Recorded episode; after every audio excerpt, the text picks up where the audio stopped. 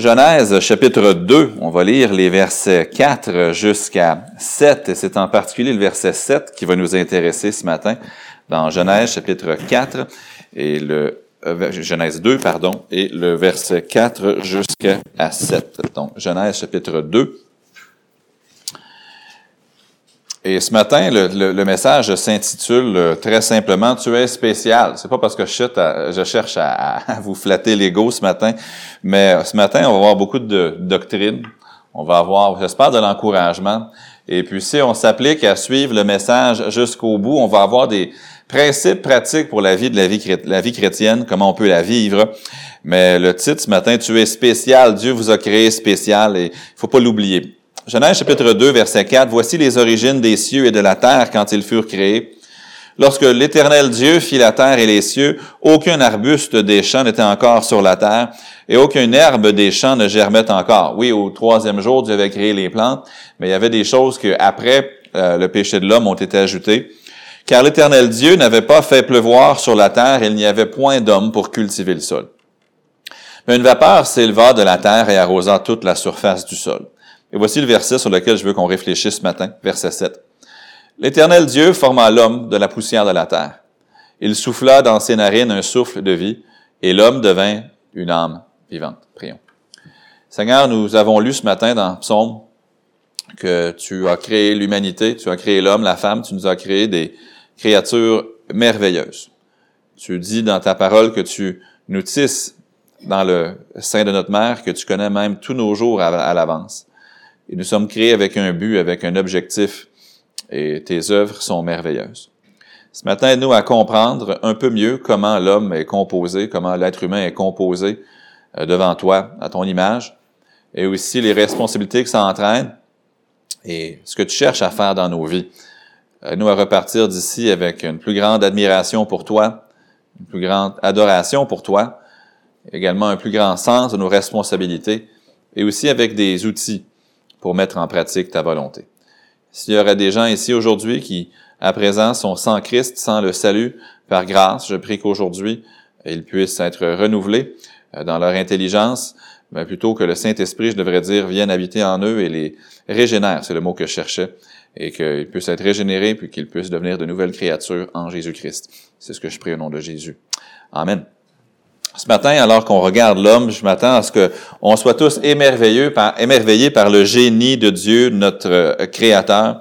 Le verset 7, c'est un verset qui est assez bref, mais on voit ici un événement extrêmement complexe et tellement facile pour Dieu à faire parce que Dieu est tellement grand, puis Dieu est tellement au-delà de toute description. Mais il faut s'attendre ce matin à repartir avec des devoirs aussi. On peut apprendre des choses au sujet de Dieu, au sujet de ce que Dieu a fait, mais on doit apprendre aussi ce que Dieu veut que nous fassions en réponse à ce qu'il fait. Tout votre être, l'esprit, l'âme, le corps, a été créé par Dieu, mais notre être a été souillé par le péché. Et si vous êtes sauvé par grâce, eh bien, dans tout votre être, Dieu a aussi entrepris une œuvre d'amour, une œuvre de sanctification qu'il désire continuer. Donc, on a beaucoup à dire ce matin, alors je vais sauter dans le vif du sujet. J'aimerais qu'on remarque premièrement au verset 7 que tout notre être est songé. Je vais avoir trois S ce matin, donc je prends le mot songer, planifier. Euh, c'est le, fruit du génie de Dieu. Il n'y a pas de hasard là-dedans. Dieu nous a créés avec beaucoup, beaucoup de détails. Et tout notre être est songé. Au verset 7, ça dit, l'Éternel Dieu forma l'homme de la poussière de la terre. Il souffla dans ses narines un souffle de vie, et l'homme devint une âme vivante dans les 20-30 dernières années, avant, les gens pensaient que c'était ridicule, ce verset-là, mais ont découvert que les mêmes éléments se trouvent dans la terre puis dans le corps de l'homme. Et la Bible nous dit que on est pris de la terre et à la terre, on retourne après sa mort. Mais on voit ici dans ce verset 7 que Dieu est un Dieu d'ordre, n'est pas un Dieu de hasard. Dieu désire trouver de l'ordre dans sa création. Il veut de l'ordre dans ma vie, dans votre vie. Il veut de l'ordre dans l'Église, il veut l'ordre dans la famille, il veut l'ordre même ici dans la composition d'un être humain. Dieu ne fait rien par hasard. Il est l'architecte par excellence, il est l'ingénieur suprême et tout notre être entier en est un exemple de design absolument incomparable, comme on va voir quelques exemples dans un instant. Puis on voit dans Genèse 1, 26 que Dieu a créé l'homme le sixième jour, on l'avait vu, séparément des animaux. Les animaux ne sont pas faits à l'image de Dieu. L'homme, la femme, l'être humain est fait à l'image de Dieu, oui. Il a donné à l'homme cette distinction-là d'être fait à son image parce que nous pouvons être en relation avec lui. Les animaux ne sont pas en relation avec Dieu comme l'homme est en relation avec Dieu. Et Dieu vous a donné des capacités bien au-delà de toute autre créature qu'il a faite, avec des responsabilités qui vont bien au-delà de toute créature qu'il ait faite. Et chaque partie de votre être, chaque partie de mon être, chaque partie d'un être humain, elle a été créée par Dieu. On doit la garder pour Dieu et on doit l'offrir à Dieu. Maintenant, section théologie ce matin. Euh, parmi les chrétiens, il y a des gens qui croient que l'homme est une créature bipartite, c'est-à-dire à deux parts, âme-esprit d'un côté, ou l'immatériel et le corps. D'autres euh, croient que l'homme est une créature tripartite, à trois parties, l'esprit, l'âme et le corps. Il y en a qui disent que l'âme et l'esprit, c'est la même chose. D'autres qui enseignent que c'est deux choses séparées. Pour ma part, J'admets d'emblée que dans plusieurs passages, le mot âme peut vouloir dire différentes choses, que parfois âme et esprit sont connectés, oui. Mais je crois que la Bible nous enseigne que l'homme est un être tripartite, à trois parts, l'esprit, l'âme et le corps. Dans 1 Thessaloniciens 5, le verset 23, la Bible nous dit que le Dieu de paix vous sanctifie lui-même tout entier et que tout votre être, l'esprit, l'âme et le corps, soit conservé irréprochable lors de l'avènement de notre, Seigneur Jésus-Christ. Ailleurs, dans Hébreu 4.12, ça dit, car la parole de Dieu est vivante et efficace, plus tranchante qu'une épée quelconque à deux tranchants, pénétrante jusqu'à partager âme et esprit, jointure et moelle. Elle juge les sentiments et les pensées du cœur. Donc, je crois que vous, ce matin, et moi, nous sommes créés par Dieu à trois parts. Dans votre personne, il y a trois choses. Il y a un corps, ça on le voit ce matin il y a une âme, puis il y a un esprit aussi. Et chacune de ces parties-là, elle a un rôle. Évidemment, si on est un, être tripartite, ça fait de nous une autre image de Dieu aussi, qui est Père, Fils et Saint-Esprit. Mais chaque partie que Dieu vous a donnée, elle a un rôle. Et chacune d'elles appartient à Dieu et chacune d'elles doit glorifier Dieu. Et malheureusement, c'est possible de déshonorer Dieu avec chacune de ces trois parties-là. Donc, on a du travail à faire, ou plutôt Dieu a en nous du travail à faire sur trois plans. Dans 1 Corinthiens 16, 20, la Bible nous dit, car vous avez été rachetés. Un grand prix. C'est quoi ce prix-là? Le prix, c'était le sang de Christ. On a été rachetés à un grand prix. Glorifiez donc Dieu dans votre corps et dans votre esprit qui appartiennent à Dieu. Quand Adam a péché, son être tout entier a été affecté par le péché, le visible comme l'invisible, le matériel comme l'immatériel. Mais la Bible nous dit que Jésus, c'est le second Adam, le deuxième Adam. Et quand le deuxième Adam, Jésus nous a racheté, il nous a racheté au complet. Le corps comme l'immatériel aussi. L'invisible ou encore l'invisible. Alors, remarquons dans Genèse 2, 7, ici, les trois parties de l'homme que Dieu a créé. Ça dit, l'éternel Dieu forma l'homme de la poussière de la terre. Évidemment, ça parle ici de la création physique du corps. Le corps humain, ce n'est rien de moins qu'une merveille. Je fais de la lecture là-dessus cette semaine un petit peu et j'ai sorti juste, j'aurais pu en mettre beaucoup plus, mais juste écoutez bien quelque chose d'absolument fascinant au sujet du corps humain. Savez-vous que votre nez, peut reconnaître 50 000 différentes odeurs. C'est dur à croire, mais votre nez peut reconnaître, selon les scientifiques, jusqu'à 50 000 odeurs différentes. Le nez peut détecter l'odeur chimique dans l'air à proportion d'une part de chimique à 3 trilliards d'autres molécules d'air. Donc, une infime petite partie, le nez le détecte. L'oreille humaine contient environ 24 000 fibres. Votre cerveau a plus de 100 milliards de cellules du système nerveux. Une cellule du cerveau humain peut contenir cinq fois plus d'informations qu'une encyclopédie. Quand vous touchez quelque chose, le message qui se rend à votre cerveau voyage à 200 km heure. C'est quand même pas rien. Le cerveau humain contient plus d'un million de millions de connexions. Prenez deux fils, c'est de les connecter. Là. Votre cerveau, il contient plus d'un million de millions de connexions. Le corps humain contient plus de 600 muscles et pour faire un pas, vous allez utiliser 200 muscles. Un bébé naissant contient déjà plus de 26 milliards de cellules. Maintenant, mesdames, je ne vais pas vous faire peur, mais selon les scientifiques, le corps de la femme est capable de donner naissance à 35 enfants dans une vie. Donc, si vous votre corps supposément est créé que vous pourriez avoir jusqu'à 35 enfants. Maintenant, on va, les hommes, on serait pas capable d'en avoir un seul. C'est ce que les femmes nous disent. L'estomac se fabrique une nouvelle paroi à tous les trois jours pour éviter de se digérer lui-même. Un seul poumon contient 700 millions d'alvéoles et votre langue a plus de 10 000 papilles gustatives.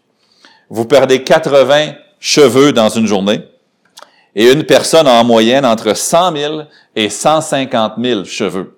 Et la Bible nous dit que le Seigneur les a tous comptés. Savez-vous que vos cheveux, s'ils sont en santé, émettent du son?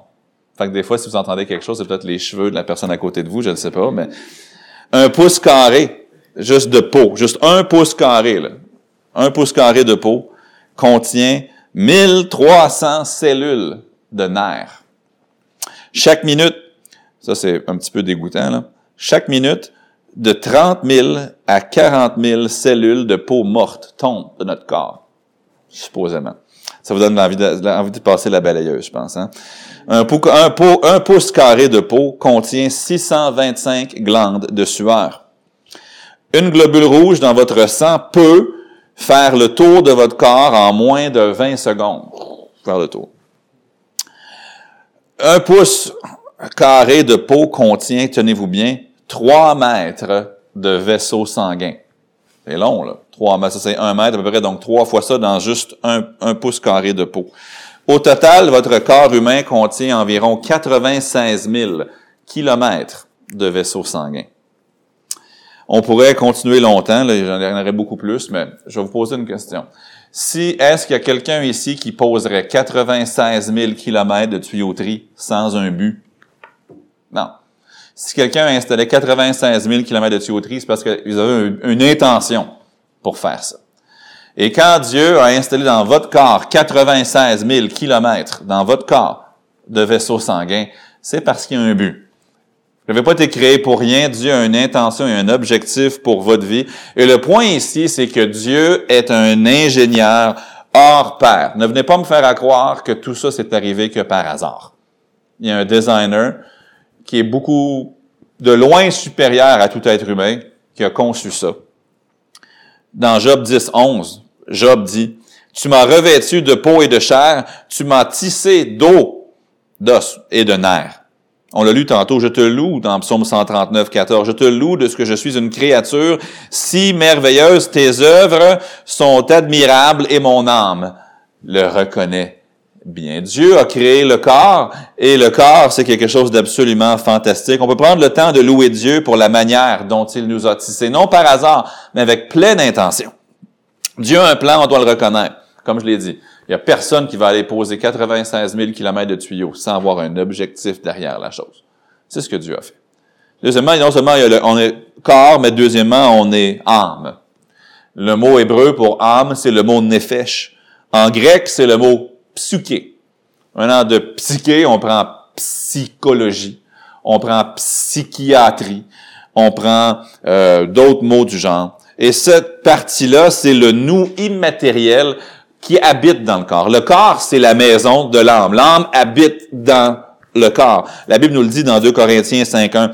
Nous savons en effet que si cette tente, notre corps, cette tente où nous habitons sur la terre est détruite, nous avons dans le ciel un édifice qui est l'ouvrage de Dieu, une demeure éternelle qui n'a pas été faite de main d'homme. Donc votre corps, c'est une tente, c'est une maison, c'est un lieu de résidence dans lequel votre âme habite. La Bible nous dit qu'on habite dans le corps, mais le vrai nous habite, c'est l'âme. L'âme, c'est la partie de nous qui exerce des émotions, qui exerce la volonté, qui aime, qui déteste, qui a une personnalité. C'est votre pensée, vos émotions et votre volonté. L'âme aime. L'âme peut aimer Dieu. L'âme peut aimer les choses qui sont dans le monde. L'âme peut désirer plaire à Dieu, elle peut désirer le contraire. Ça dit dans 1 Samuel 18.1, David avait achevé de parler à Saül. Et dès lors, l'âme de Jonathan fut attachée à l'âme de David et Jonathan l'aima comme son âme. Dieu nous a donné un corps, puis dans le corps, Dieu a placé un résident ou une résidente. Et ça, c'est votre âme. Une très grande partie du conseil de Dieu, de la Bible, c'est de comment s'occuper de son âme. Dieu vous a créé un corps, il a placé dans le corps votre âme, et troisièmement, une autre partie, c'est l'esprit. Je ne crois pas que l'esprit et l'âme soient la même chose, mais je suis convaincu qu'ils sont inséparables. À la mort, votre corps retourne à la terre, et l'âme et l'esprit s'en vont dans la présence de Dieu si vous êtes un enfant de Dieu. Et l'esprit, ça nous sépare des animaux. Ça nous élève au-dessus des animaux. L'esprit, c'est la partie de nous qui communie et aussi qui communique avec Dieu. C'est la partie de vous qui peut prier à Dieu. Notre esprit, c'est aussi ce qui a été séparé de Dieu le jour où Adam et Ève ont choisi le péché. Quand ils ont écouté Satan, quand ils ont pris le fruit défendu, quand ils ont péché, leur esprit est mort. C'est-à-dire qu'ils étaient séparé d'avec Dieu. La communication maintenant n'était plus possible en dehors de la grâce de Dieu. était incapable de communiquer avec lui, plongeant par le fait même notre âme dans les ténèbres et notre corps en ressentant les effets. Quand Adam a péché, il est mort spirituellement tout de suite, séparé d'avec Dieu. Son esprit était séparé d'avec Dieu, c'est-à-dire qu'il était mort. Son âme est devenue affolée tout de suite, il avait peur. Aussitôt que son esprit était séparé d'avec Dieu, l'anxiété de l'âme qui a pris Adam tellement qu'il est allé se cacher, puis Dieu disait, Adam, Adam, où es-tu? Et tout de suite, il a commencé à ressentir qu'il y a quelque chose avec son corps qui allait pas. Il a ressenti dans son âme la honte. Il a essayé de couvrir son corps. Et dès ce moment-là, son corps a commencé à, à dépérir. Mais pour l'instant, ce que je veux faire ressortir ici, c'est que Dieu nous a magnifiquement créés. Il ne l'a pas fait par hasard, il l'a fait avec intention, il l'a fait avec doigté, il l'a fait avec détail. Et si jamais vous, cherchez un sujet de louange, vous n'avez qu'à regarder votre corps et déjà là, on a d'infimes sujets de louange, d'infinis plutôt sujets de louange, des grands sujets de louange. C'est pas par hasard. Il le fait avec intention, avec un grand soin. Mais non seulement tout notre être, il est, euh, il est il est dessiné, tout notre être, il est songé par Dieu. Deuxièmement, tout notre, notre être doit être sanctifié. C'est beau d'être magnifiquement créé, mais à cause du péché qui est entré dans le monde, et à cause de ma nature pécheresse, et aussi à cause du péché que j'ai commis, mon être, en tant qu'enfant de Dieu, doit être sanctifié. Si vous êtes ici et vous n'avez jamais reçu Christ comme sauveur, ce qui vous attend, ce qui est la prochaine chose devant vous, c'est de devenir une nouvelle création. De vous tourner par la foi vers Christ, vous repentir de vos péchés, désirer changer et demander par la foi à Christ de vous transformer, de vous sauver. Ça, c'est la prochaine chose que vous devez faire. Mais si ce matin, vous êtes un enfant de Dieu, vous êtes sauvé, tout votre être doit être sanctifié. Allez avec moi dans 1 Thessaloniciens 5, 23. Je l'ai lu tantôt mais tout notre être au complet, notre esprit, notre âme, notre corps, doivent être sanctifiés. Le mot sanctifié veut dire mettre à part pour Dieu. Ça, implique, ça implique une purification. Ça implique du travail de la part de Dieu.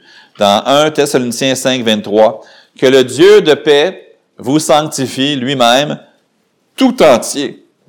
Donc, dans toute votre personne, l'esprit, l'âme, le corps, Dieu a du travail à faire.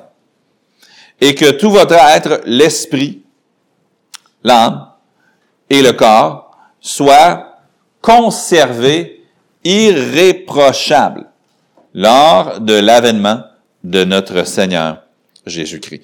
Tout notre être doit être sanctifié. Donc, on est un être à trois parties, esprit, âme, corps.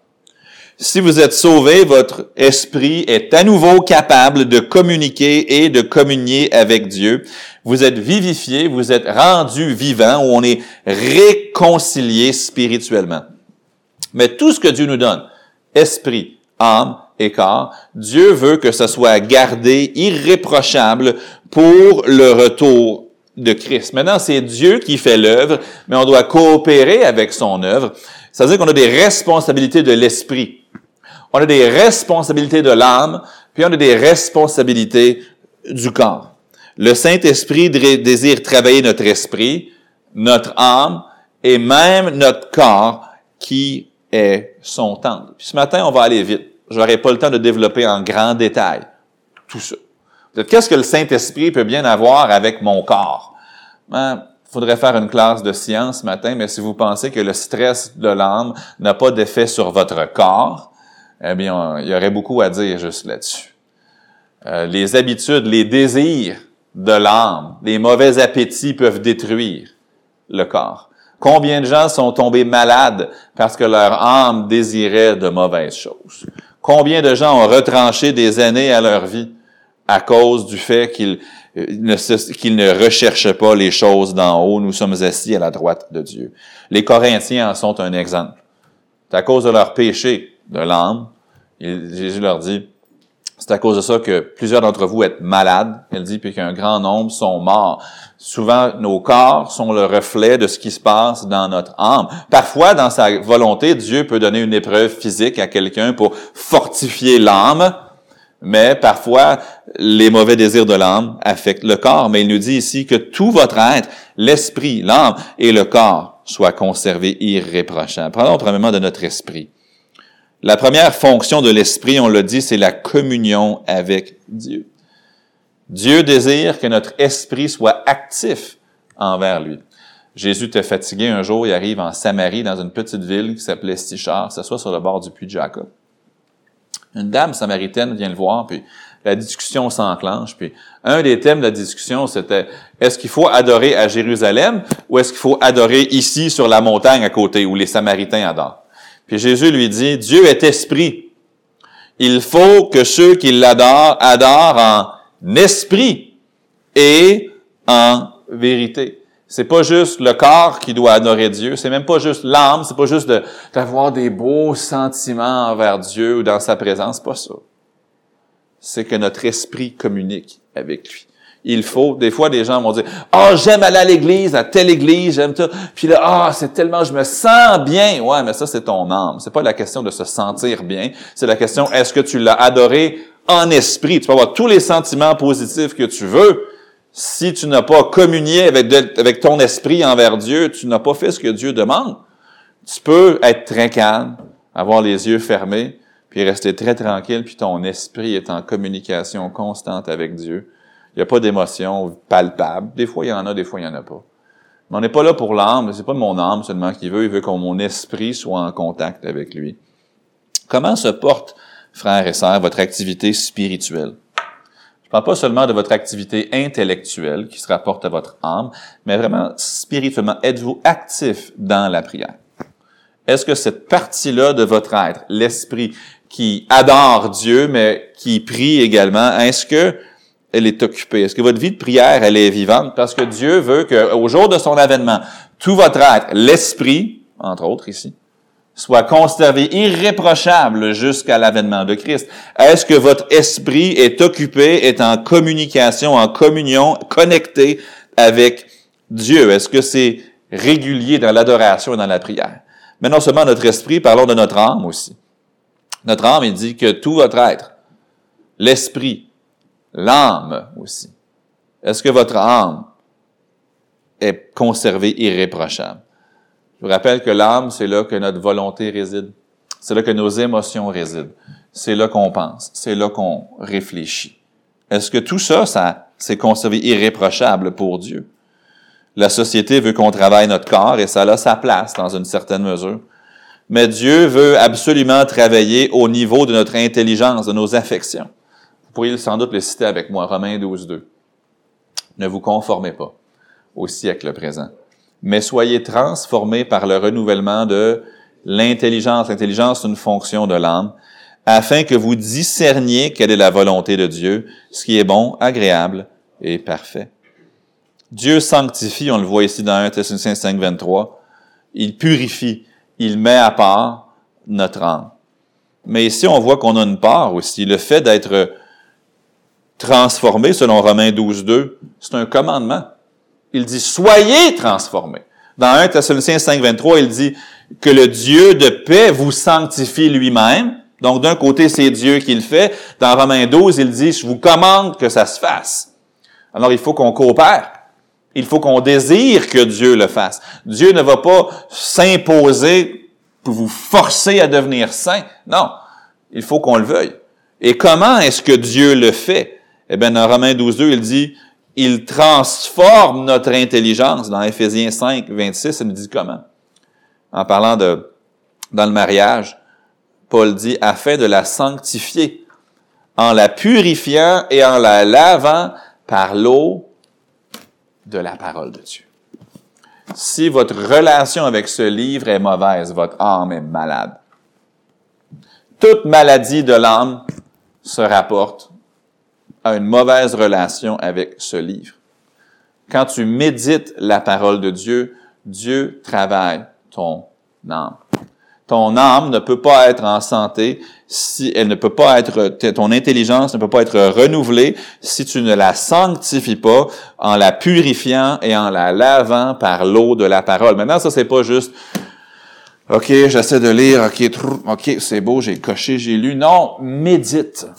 Il faut que ça vienne changer ta façon de penser, ta façon de réfléchir, ta façon de ressentir, ta façon de choisir, ta façon de planifier tes choix, tes sentiments, tes amours, tes affections, tes désirs, tes directions doivent être changées, lavées, sanctifiées par l'eau de la parole. Que tout votre être, l'esprit, l'âme et le corps soit conservé irréprochable. Tu ne peux pas le conserver irréprochable. Tu ne permets pas à Dieu de faire le travail qu'il veut faire si tu ne te laves pas avec l'eau de la parole.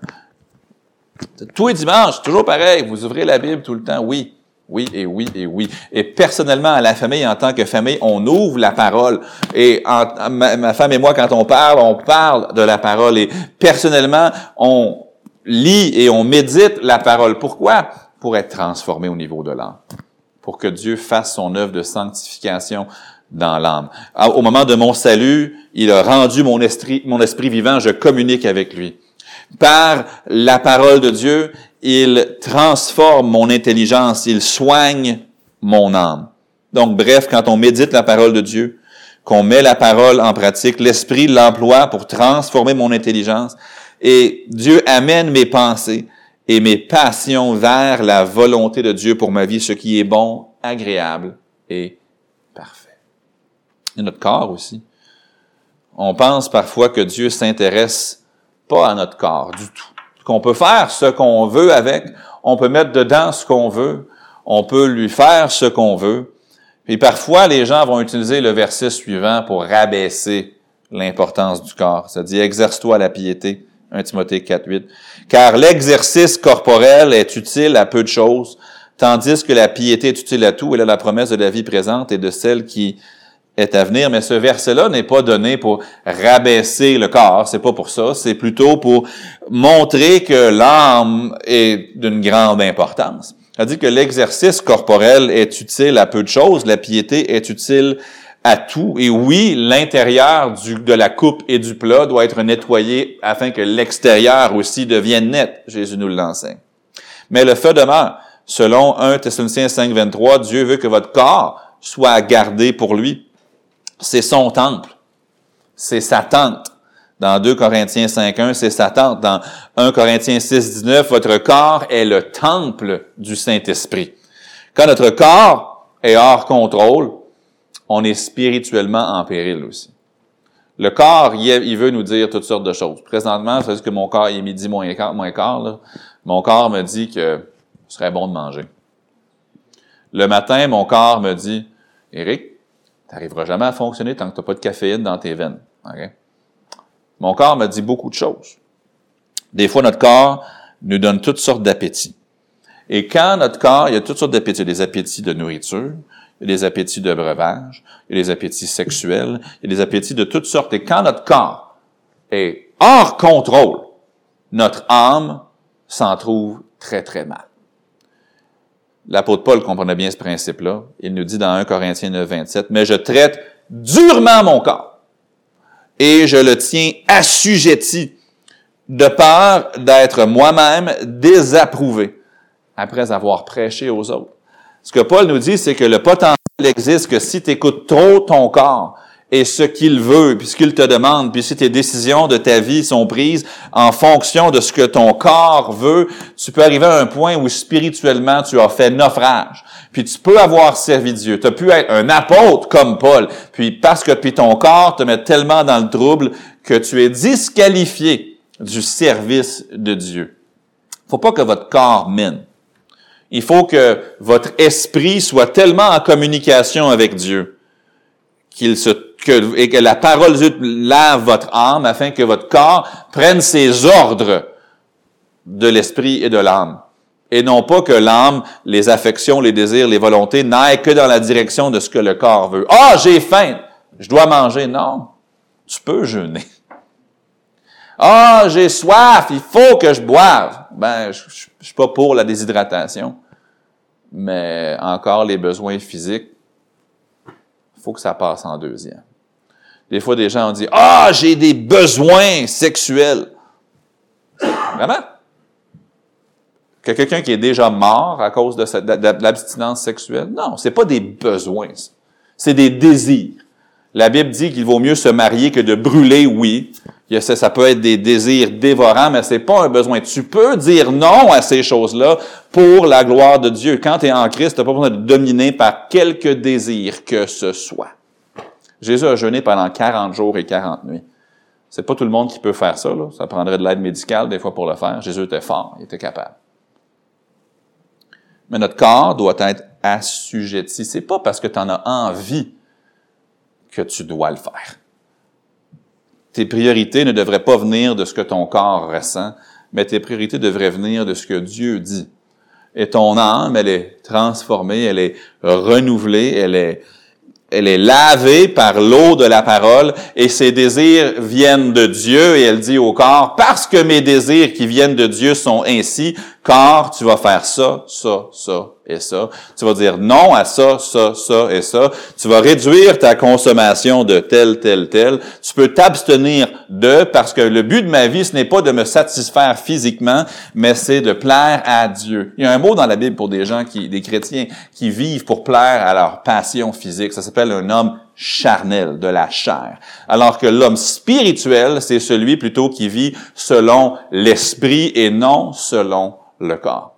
Tout ça pour dire que Dieu veut faire un travail de purification, de sanctification, d'amélioration, de mise à part pour Dieu au niveau de l'esprit, au niveau de l'âme et aussi du corps. Puis troisièmement, on va terminer avec ça. Non seulement tout notre corps, tout notre être plutôt est songé, non seulement tout notre être a besoin d'être sanctifié, mais tout notre être doit être à son service. Cherchez Marc chapitre 12. Tout notre être doit être à son service. Dieu nous a créés de manière complexe, en fait, de manière indescriptible. Dans 12 mois, les scientifiques vont être en mesure d'expliquer des choses qu'ils ne peuvent pas expliquer aujourd'hui, mais que Dieu avait déjà faites. Et nous sommes des créatures merveilleuses. Nous sommes des créatures à trois parties, dont les trois parties ont été formées par Dieu pour un but. Trois parties qui sont en nécessité de l'intervention de Dieu à cause du péché. Et aussi trois parties qui doivent être mises à profit pour Dieu. Dans Marc 12, 30, ça dit, Tu aimeras le Seigneur ton Dieu de tout ton cœur. Le cœur, ça c'est un terme biblique qui désigne tout l'immatériel de l'homme, l'âme et l'esprit. Et encore souvent, cœur, âme, esprit, les mots peuvent être interchangés, sont tellement connectés. Tu aimeras le Seigneur ton Dieu de tout ton cœur, de toute ton âme, de toute ta pensée et de toute ta force. Quand l'Esprit de Dieu sanctifie tout notre être, il le met à part pour Dieu. C'est ça que ça veut dire sanctifier. Ça veut dire mettre à part pour un but. Des fois, les enfants, ils veulent donner dans l'offrande le dimanche matin pour les, pour l'émission, donc il y a un, 25 sous. Puis, il, est mis à part, il est là. Il n'est pas pour le dépanneur, OK? C'est pas pour le provisoire, c'est pas pour couche-tard, c'est pas pour rien d'autre que c'est mis à part, il est sanctifié. Il, a été mis de côté pour un but. Peut-être que vous avez une paire de bottes ou une paire de chaussures qui ne servent qu'à votre lieu de travail. OK? Ils sont pas là pour aller en vacances avec, ils sont pas là pour aller à l'église, c'est pas pour aller courir. C'est une paire de chaussures que vous portez quand vous allez travailler. C'est pour ça. Elles sont mises à part pour ça. Elles sont, si on veut prendre le terme, sanctifiées. Elles sont réservées pour ça. Peut-être que vous avez un véhicule qui appartient à la compagnie.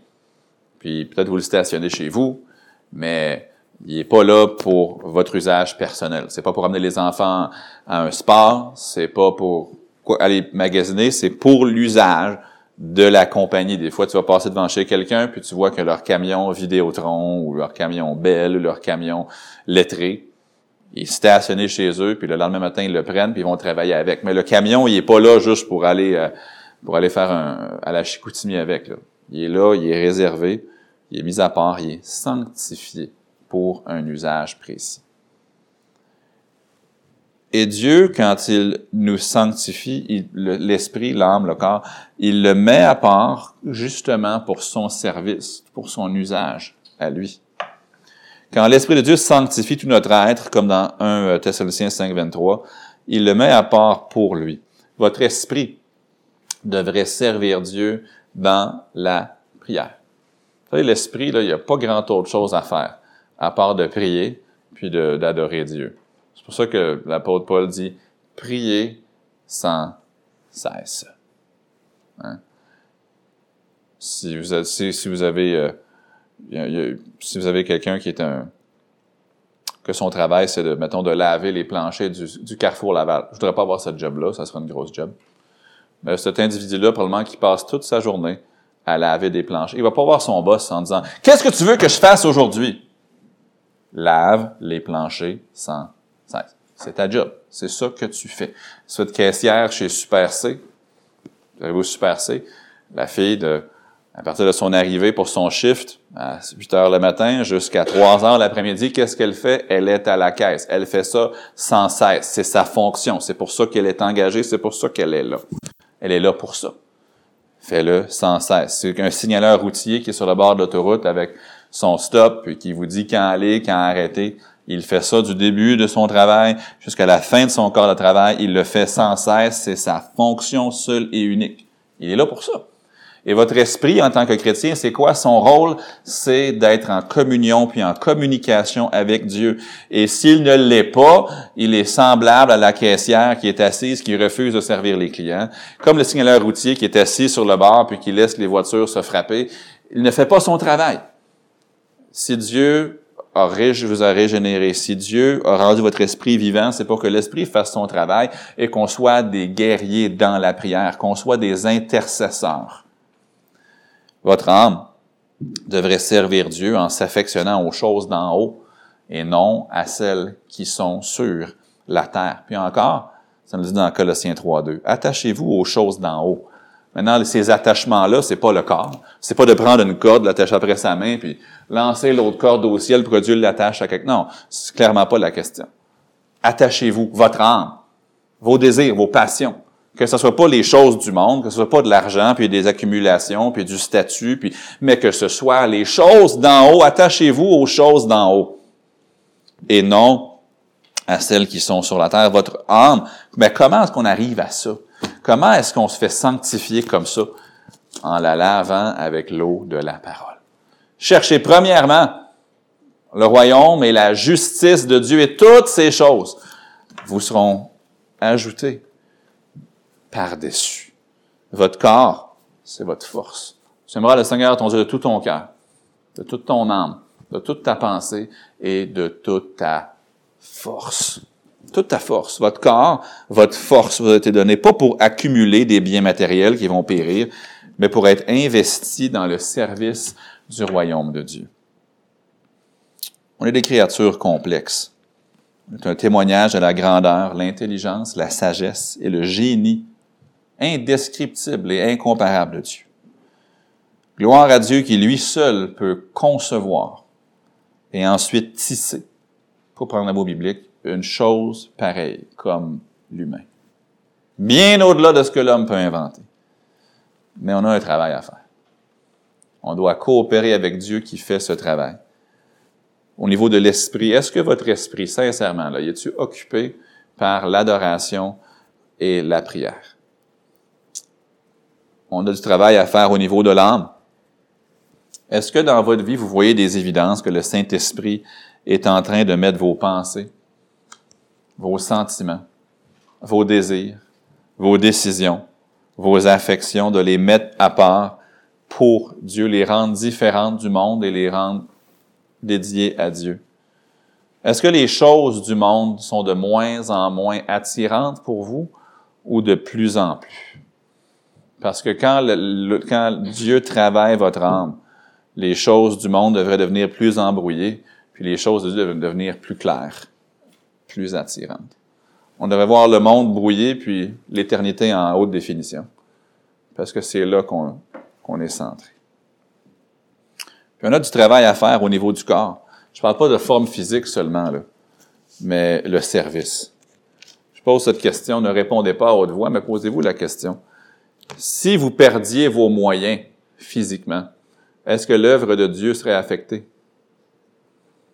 Euh, si du jour au lendemain, vous ne pouviez plus marcher, vous ne pouviez plus lever des choses, vous ne vous êtes, est-ce que ça changerait de quoi dans l'œuvre de Dieu, oui ou non? Est-ce qu'on peut dire qu'on sert Dieu avec notre force, comme Christ le demande dans Marc 12, 30? On est une créature merveilleuse, ça dit dans le lu dans Genèse 2, et 7, 2 verset 7, pour notre point de départ, que Dieu on l'avait déjà vu qui a fait l'homme à son image. L'Éternel Dieu forma l'homme de la poussière de la terre. Il souffla dans ses narines un souffle de vie. Ça, c'est notre esprit. Et l'homme devint une âme vivante. Vous êtes un corps, vous êtes un esprit, vous êtes une âme. Est-ce que votre esprit communique suffisamment et adéquatement avec Dieu? Ce sera jamais suffisant, mais est-ce qu'il fait son travail? Est-ce que votre âme est tournée vers Dieu plutôt que vers le monde? Puis est-ce que le corps suit les passions de votre âme qui sont divines? et non pas humaine.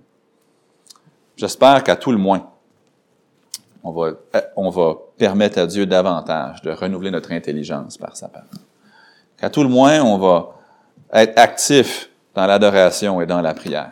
Et qu'on va trouver quelque chose que notre main physiquement peut faire pour la gloire de Dieu.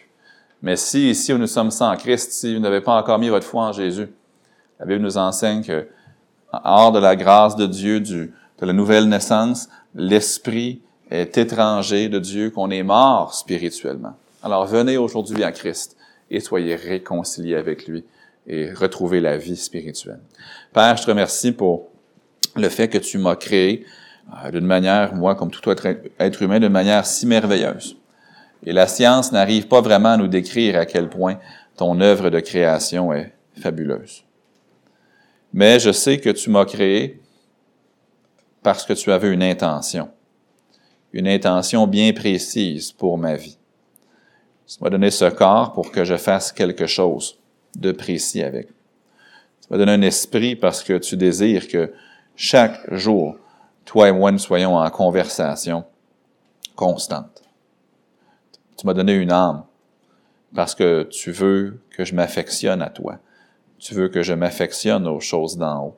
Tu veux que je fasse le choix de me détacher des choses du monde, à les laisser s'amenuiser dans mes pensées, les laisser s'amenuiser dans mes désirs, dans mes passions.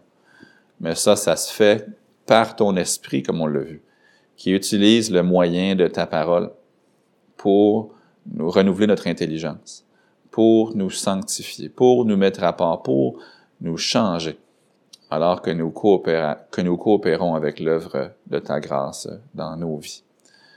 Alors Père, aide-nous à être sanctifiés, esprit, âme et corps, et à mettre à profit cet être entier, ce merveilleux être que tu as fait de nous, que tu nous as créé, que tu as fait, et que nous te soyons tout entier dédiés pour ta gloire, mais aussi pour notre bien à nous aussi.